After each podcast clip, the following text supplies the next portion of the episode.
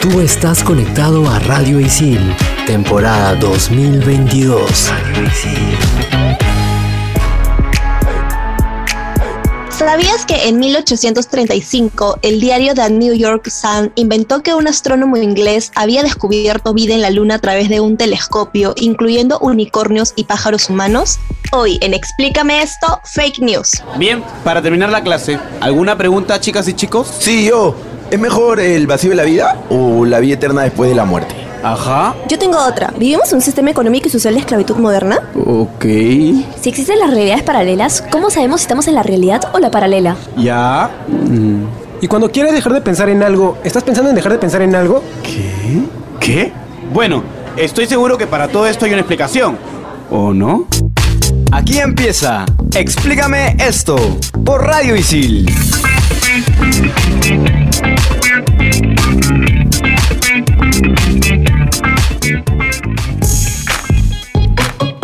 Bienvenidos a Explícame esto por Radio Isil. Soy Andrea La Madrid y me encuentro, como siempre, conectada con Clau Caliciani y Renzo Rostein. Hola chicos, ¿cómo están? Hello, ¿qué tal chicos? ¿Cómo andan? Hola, hola gente, ¿qué tal? Sean todos bienvenidos a este nuevo episodio. Y bueno, en realidad esta es, este es un tema muy interesante y muy de los nuevos medios, ¿no? Y muy cercano a nosotros también. Porque afecta a todos, a ti, a tu familia y a la gente que está a tu alrededor. Y te puede pasar a ti. Y estamos hablando de las fake news. Lo primero que tenemos que hacer es definir lo que es una fake news. Prácticamente es un tipo de bulo que consiste en un contenido pseudo periodístico que es difundido a través de portales de noticias, prensa escrita, radio, TV, redes sociales y su objetivo es la desinformación. Se crean y se emiten con la intención deliberada de engañar, causar errores, manipular decisiones personales, desprestigiar a personas, enaltecer a una institución o una persona en particular y obviamente sacar ganancias o rédito político. Ajá, y acá Renzo, tú mencionas dos términos que son bastante interesantes.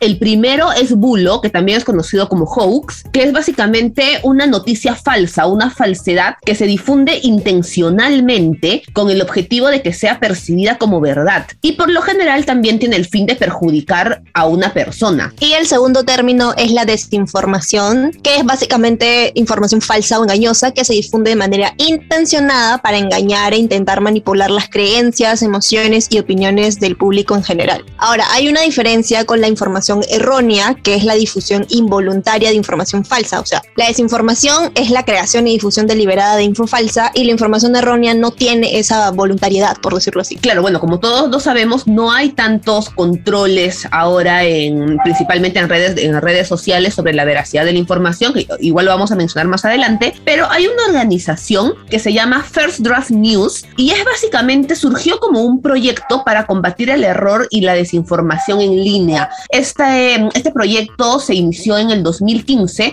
por nueve organizaciones que se reunieron gracias a Google News Labs. Em, y bueno, incluyen también Facebook, Twitter, Open Society Foundations y varias organizaciones filantrópicas. En su misma página web, ellos dicen que su misión es proteger a las comunidades de la, del daño que causa la desinformación. ¿Y cómo lo hacen? Lo hacen a través de una colaboración en la cual em, traen forman una, una, una red de diversos periodistas de investigación que justamente lo que hacen es investigar y verificar que las diversas historias que van apareciendo eh, son ciertas o no. Obviamente que tenemos que hablar em, de las categorías que, está, que ha incluido estos tipos de contenidos erróneos, ¿no? Vamos a empezar por lo que es la satiroparodia, que no pretende causar daño o engaño. Está también el contenido engañoso, que se trata del uso engañoso de la información para incriminar a alguien o algo. Luego tenemos también el contenido impostor, que es básicamente un tipo de información que busca suplantar las fuentes genuinas, las fuentes reales. También está el contenido fabricado, contenido nuevo que es predominantemente falso y está diseñado especialmente para engañar y perjudicar. Está también la conexión falsa, que es cuando los titulares, imágenes o leyendas no confirman el contenido. Y también está el contexto falso, que es cuando el contenido genuino se difunde con información, obviamente, de un contexto que no le corresponde. Y por último, tenemos el contenido manipulado, cuando la información o imágenes genuinas se manipulan para engañar. Además, tenemos que nombrar un dato interesantísimo de First Draft, que son las 8P de la desinformación. Con estos motivos se explica quiénes y por qué se crea este tipo de contenido. Hablamos de periodismo deficiente, parodia, provocación, pasión, partidismo, provecho, poder o influencia política y por último, propaganda. ¿Acá cuál creen ustedes que es el motivo más común? Yo diría que dos, eh, poder o influencia política y por ahí periodismo deficiente, lamentablemente. Yo concuerdo en periodismo deficiente. Sobre lo de la influencia política o el poder, en el, otro, en el siguiente bloque vamos a hablar un poco más de eso para que se entienda porque es uno de los que yo creo que también tiene mucho que ver. Yo concuerdo con ese, yo concuerdo con ese. Periodismo deficiente no, no lo sea. No sé, yo diría que es un tema de poder influ eh, o influencia política y que va muy ligado también con partidismo. Depende de qué hablamos. Por ejemplo, yo diría que poder e influencia política está más bien como que en la creación de, pero en periodismo deficiente sería más bien en la difusión, porque si no hay un buen periodismo que descarta si una información es verdadera o no, lamentablemente en el internet es súper veloz, tú compartes algo y en segundos ya medio país lo supo. Además que eh, creo que mm, como comunicadores y periodistas tenemos esa labor de ser veraces, de decir la verdad. A ver, digamos que la velocidad también es importante para cualquier periódico, para cualquier medio de comunicación, pero no es lo primordial. Un genio de la literatura latinoamericana dijo, la mejor noticia no es aquella que se da primero, es la que se da mejor. Ajá, sí, pero muchas veces también este, es justamente este el tema de quién tiene la exclusiva, quién tiene primero la noticia, quién tiene la primicia. Y muchas veces eh, incluso, incluso, incluso sale, eh, han visto ustedes muy probablemente diversas noticias de algún tema eh, reciente que sale un pequeño texto y dice que se va a ampliar más adelante. pero así también como pasa eso, eh, sale la, noticia completa, entre comillas, sin una base que la fundamente o sin una, o sin una fuente que sea realmente comprobable, solamente para lanzar la, la exclusiva. Sí, es que el mundo de los medios en realidad se maneja por eso, ¿no? Por, por la rapidez, quién tiene el breaking, el breaking news, etcétera. Pero en realidad sí, como dice Ranzo, es muy importante como comunicadores y periodistas tener este filtro porque la desinformación y las fake news tienen una repercusión bastante negativa en todos, literalmente en todos, como lo mencionábamos al inicio. De hecho, hay un término que yo diría que es bastante contemporáneo, eh, este término lo, ha utilizado la OMS, cabe resaltar, y es la infodemia. No sé si ustedes habían escuchado de esto. No, Y básicamente la infodemia hace referencia a la lucha contra la mentira que daña la mente e incluso la salud al impulsarnos a tener decisiones equivocadas. O sea, en realidad esto de, de las fake news no es algo pues solo que haya del internet y ya, en realidad nos afecta incluso en la salud. Claro, a nivel personal también, o sea, por ejemplo, en el, en el caso de la pandemia salieron un montón de noticias falsas al inicio, cuando obviamente no se sabía nada, se estaba recién investigando, eh, y eso que generó que la gente se ponga más ansiosa, que la gente empiece a sufrir cuadros de estrés, de ansiedad más, más graves incluso de lo que la situación ameritaría. Y no solamente a nivel personal, sino hay dos tipos de fenómenos que a nivel social también se conocen como un efecto de las fake news. Eh, el primero es la otrificación, que básicamente implica dejar de ver en el otro a, a una persona con quien dialogar, sino eh, empezar a verla como un enemigo a quien se debe atacar porque tiene una opinión diferente. Y la polarización, que es básicamente sacar los matices, toda la escala, la escala de grises que hay en la realidad para caer justamente en, en los dos extremos, para encasillar también a las personas, a los hechos, a, a las opiniones incluso, en dos posturas que son polarizadas y que obviamente son contrarias. En general, todo esto provoca un profundo daño en las dinámicas sociales. Y si no vamos un poco a la raíz, yo les pregunto ustedes, ¿quiénes creen que son los verdaderos culpables de que las fake news se difundan masivamente por internet, por las plataformas digitales, etcétera? ¿Los creadores, los filtros de internet, los usuarios? No sé, ¿qué piensan ustedes? Yo creo ahí de que, o sea, se habla mucho de la libertad de expresión, de que internet es un lugar libre, que la, la, que no, no se debería censurar este, la opinión de cada uno y demás.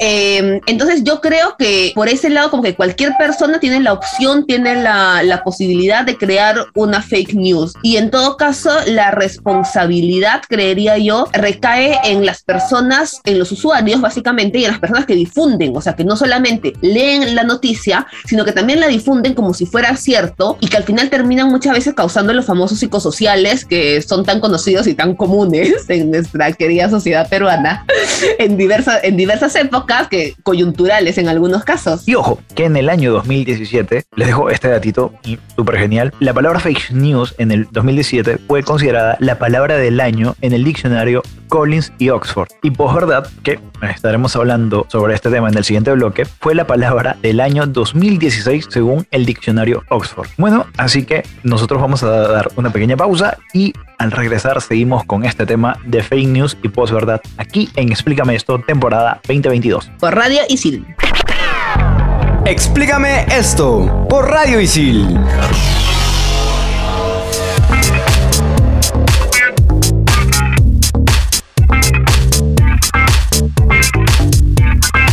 volvemos en Explícame esto por Radio Isil temporada 2022 con este programa sobre las fake news y la posverdad. Y bueno, obviamente que nos toca, nos toca la frase célebre, que llega gracias a Daniel Solana. Ahora se da la paradoja de que la gente puede ser menos manipulable que nunca porque tiene herramientas e información para responder, pero al mismo tiempo tiende a corroborar sus creencias, algo que también facilitan las nuevas tecnologías. La misma facilidad que tienes ahora para defenderte de la mentira, la tienes para seguir defendiendo lo que crees, aunque no sea verdad. Eso es un poco de lo que Renzo nos habló al final y hemos hablado un toque también durante el, primer bloque. Y todo esto en realidad tiene un término, que es la posverdad. Y vamos a hablar sobre eso, que es muy interesante este tema también. ¿eh? Obviamente, como no, está muy relacionado y está muy potenciado por el uso de las redes sociales y y de otras plataformas. Y nada más para poner un ejemplo de lo que habla Daniel Solana, que es fundador de W. Fíjense la postura de los terraplanistas. Digamos, hay evidencia científica de que la Tierra es redonda, o mejor dicho, tiene forma esférica, pero hay un grupo grande de personas que sostiene que no es así. A pesar de que dicen que no, que es una mentira, que está imponiendo en los nuevos tiempos, en realidad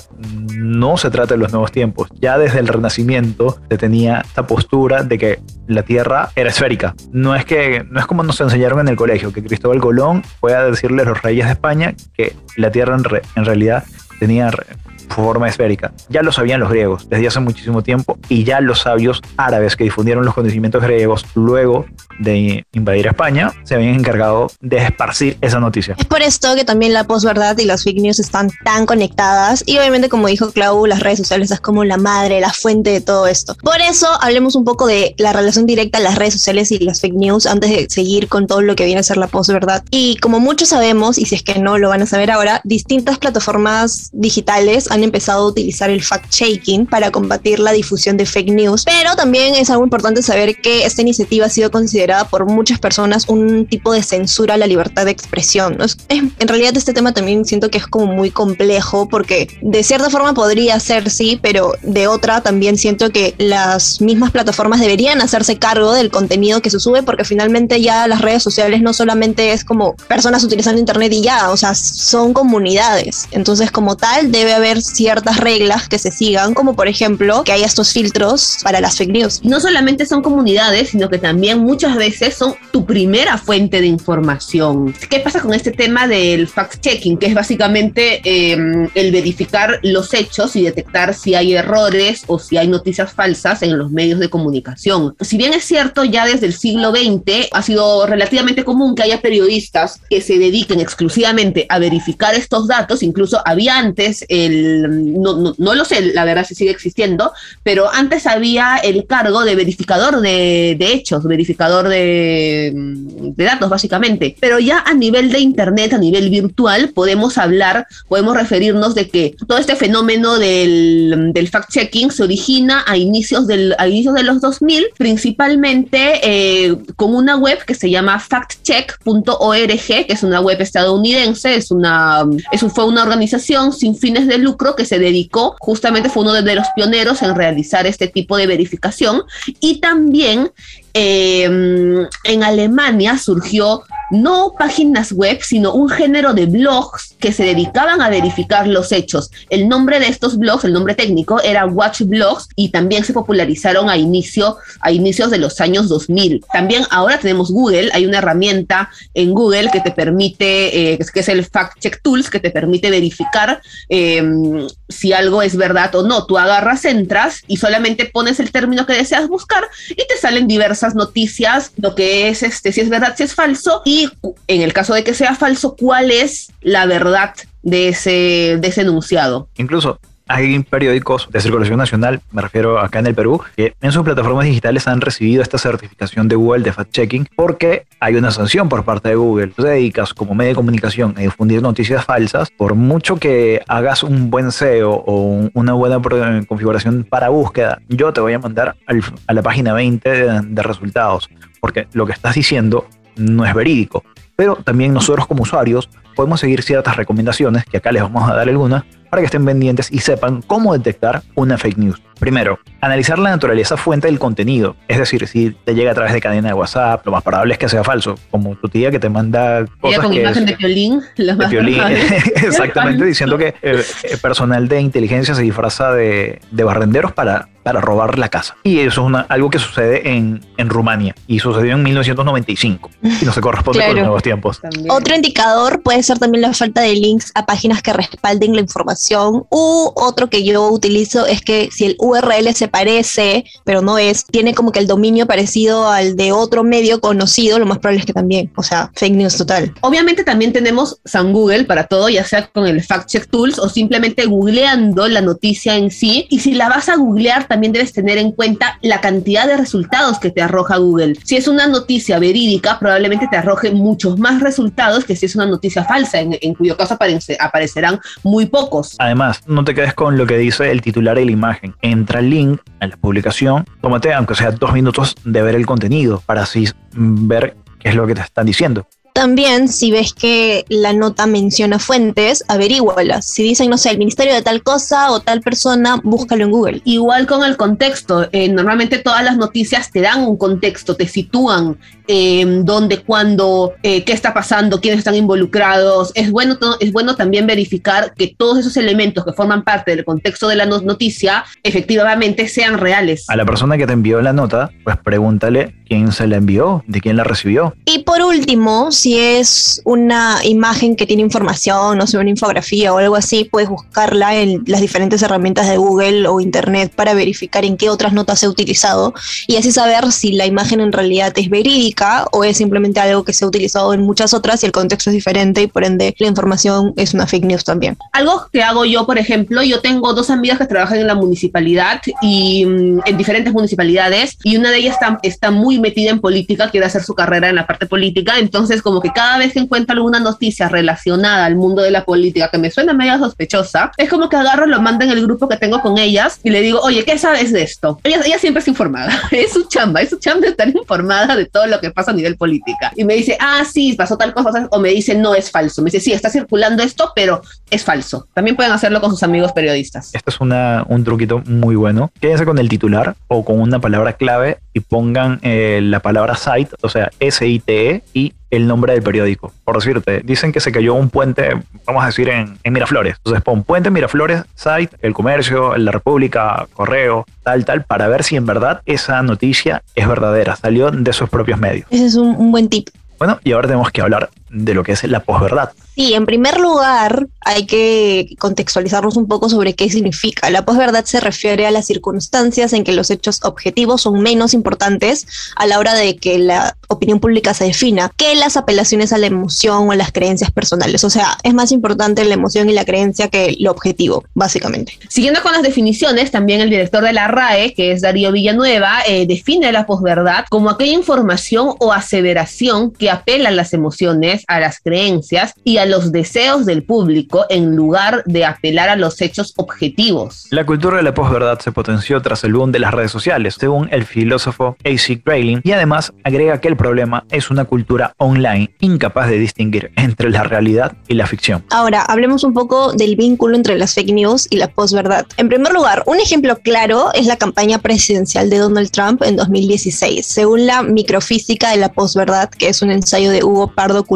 La comunicación política sabe desde siempre que entre la racionalidad y la emoción predomina la emoción. Entonces se imaginarán qué tipo de campañas hacen los políticos, ¿no? ¿Y cuál fue una de las estrategias de Trump? Usar las redes sociales para destruir la imagen pública de Hillary Clinton, que era su, que era su contrincante, a partir de información falsa que luego fue desmentida. Pero a pesar de que luego fue desmentida, la velocidad con la que esta información falsa circuló fue tal que hubo efectos bastante negativos en, en la intención de voto hacia Clinton, a pesar de que en, en algún momento se perfilaba como la, como la ganadora. Ya lo saben, hay muchas fake news, sobre todo el ámbito político, y nosotros en el próximo bloque, en el top 5, vamos a hablar de los fake news más tontos de los famosos. Ya regresamos aquí en Explícame esto, temporada 2022.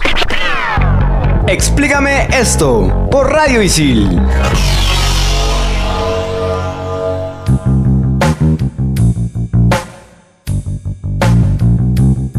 Estamos de vuelta aquí en Explícame esto por Radio Isil temporada 2022 y llegó al fin mi segmento favorito, o sea, el top 5. Y esta vez vamos a dedicarlo a las fake news más tontas de los famosos. Top 5. Top 5. Top 5. Kim Kardashian tiene seis dedos en el pie. La difusión de esta fake news fue tal que Kim tuvo que desmentirla en un comunicado. Además, luego mostró pruebas en las que muestra su pie con solamente cinco dedos. Miren, ¿saben ¿De verdad dónde se ocurrió? ¿De qué se le ocurrió esto? Escuché una similar, pero de Madonna. Sobre Kim, yo hasta diría que podría haber sido algo relacionado a su estrategia de marketing, porque esa, esa mujer, y en realidad todas las Kardashian, saben muy bien cómo vender sus productos, su imagen y estar siempre ahí en polémica. Así que no sea. Top 4. Tom Cruise comería la placenta de su hija Suri por nutrientes. La raíz de esta noticia falsa fue una entrevista en la que el actor bromeó con este supuesto y fueron los mismos medios de comunicación los que sacaron lo dicho de contexto. Luego la noticia se extendió hasta el punto en el que ahora muchos creen que esto realmente pasó. Top 3. Beyoncé usaba una barriga falsa y tendría a su primogénita por gestación subrogada. En redes y en otros medios empezaron a cuestionar su primer embarazo, diciendo que la barriga que tenía era falsa. Incluso había hilos en Twitter con recopilación de supuestas pruebas en las que se corroboraba esta afirmación. La gente es bien intensa, de verdad, pero les juro, yo he leído unos hilos, pero así. O sea, yo decía, obviamente no he leído pero videos ¿cómo? también. Sí, videos donde lo ponen todavía en cámara lenta, como que vean cómo se le hace la barriga, así no se hace una barriga normal y que no sé qué. La gente se cree su cuento, literal, vive en su mundo. Top 2. Lady Gaga es hermafrodita. Este es uno de los tantos rumores a los que la cantante se ha enfrentado y al cual denomina como su favorito, ya que ha llegado a decir que ojalá fuera cierto. Top 1. ASAP Rocky le fue infiel a Rihanna. Bueno, es lo más reciente. Una cuenta en Twitter afirmó la separación de la pareja tras una infidelidad del músico con la diseñadora Amina Muadí. Esto fue negado por parte de la diseñadora y además la pareja fue vista junta luego, la pareja, o sea, Rihanna y ASAP Rocky. Sin embargo, en Twitter se hizo tendencia el tema, los memes fueron imparables y la gente se mantuvo hablando de forma regular sobre el tema. ASAP Rocky fue cancelado por las puras según la evidencia. Eh, eh, se supone que todos los podcasts son atemporales, pero como no sabemos qué más pueda venir sobre este tema, hay que decir que hasta el 19 de abril, supuestamente Step Rocky no fue infiel a Rihanna. Pero quién sabe, porque primero pensamos que sí, luego que no, estamos confundidos. Hay un tema también, hablando de, este, de cantantes y demás, que he puesto en mi vida que ustedes lo han escuchado muchas veces, y yo no sé si entra como fake news o solamente entra como teorías de conspiración, que es el hecho que mm, Avril Lavigne murió y fue reemplazada por un doble. Y ahora último ha salido también que esta chiquita, este, Kylie Jenner también. Se da de que no es su cara, ¿no? Pero, o sea, son operaciones. Son La gente es muy apasionada con eso de matar a los artistas y decir que los que vemos ahora son dobles, porque ha pasado con un montón, de verdad. Incluso Paul McCartney eh, se dijo que había, decir. había fallecido y que los Beatles en el álbum de Let It Be habían dejado pistas de que en verdad Paul estaba muerto. Por ejemplo, si se fijan en la carátula, John, Ringo y George están en un fondo blanco. Paul es, es el único que está en un fondo de color rojo. En la mítica foto de Abbey Road, tres de los integrantes tienen zapatos, Paul no los tiene, como dando a entender que está en contacto con el suelo. Esto quiere decir que está, está sepultado. Un montón de cosas y que todo esto fue armado por el está MI6 para, eh, pues, no sé con qué fin, pero fue armado por el MI6. Bueno, ya hasta acá hemos llegado con este episodio de Fake News y Posverdad. Bueno, gente, ya saben, tienen que estar alerta, sigan estas recomendaciones. Por favor, no difundan noticias falsas. Difundan memes graciosos, pero nada que tenga que ver con noticias. y leamos, busquemos, ve- averigüemos, verifiquemos efectivamente lo que estamos, la, la información que estamos consumiendo es cierta. Ya hemos dado bastantes recomendaciones y tips, la verdad, ¿no? así que... Bueno, será hasta un próximo episodio. Me despido. Nos vemos, gente. Y esto fue todo por Explícame esto aquí en Radio Isil, temporada 2022. Chao. Chao, chao.